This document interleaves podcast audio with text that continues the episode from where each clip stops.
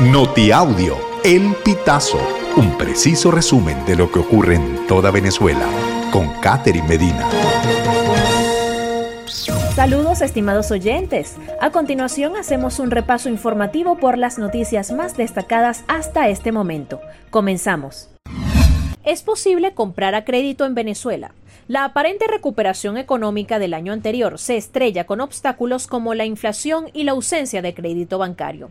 Con tarjetas de crédito que poseen un límite de aproximadamente 20 dólares, pocos sueñan los venezolanos con equipar sus apartamentos con línea blanca o pedir un crédito para comprar un automóvil o un nuevo hogar. Esto se debe a que la cartera crediticia, según datos de Ecoanalítica, no supera el 1.5% del Producto Interno Bruto, siendo la más baja de América Latina. Espaja desmiente que la Comisión de Primaria haya utilizado ilegalmente datos del registro electoral.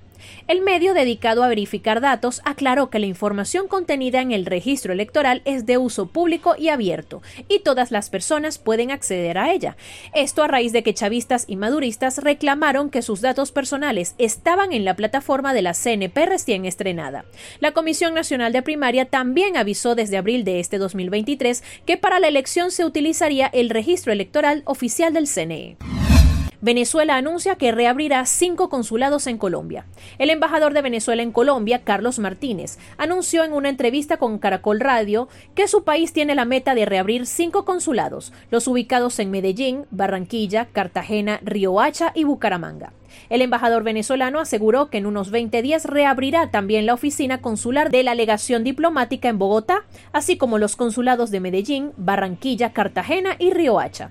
Estima que el de Bucaramanga volverá a abrir sus puertas antes de finalizar el año. Coalición Sindical exige a la ONU pronunciarse sobre las torturas contra John Álvarez. El coordinador nacional de la coalición sindical, Carlos Salazar, declaró que solicitaran un juicio para los policías que torturaron al estudiante de antropología de la Universidad Central de Venezuela. El abogado de Álvarez refirió que durante las torturas que el joven denunció en su audiencia, este indicó que lo obligaron a declarar ante una cámara de video contra Carlos Salazar y el periodista Carlos Julio Rojas. Aseguró que lo golpeó golpearon con un bate con una puerta y que lo sometieron a descargas eléctricas. Marisabel Rodríguez, de la Casona al Consulado de Venezuela en Curazao.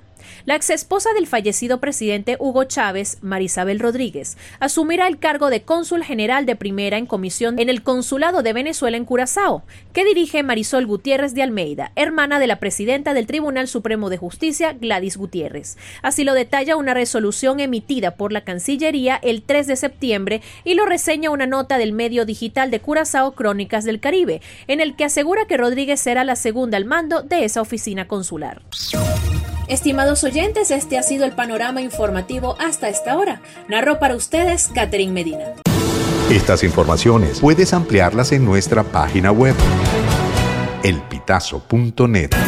También recibimos tus denuncias vía SMS o WhatsApp a través del 0414-230-2934.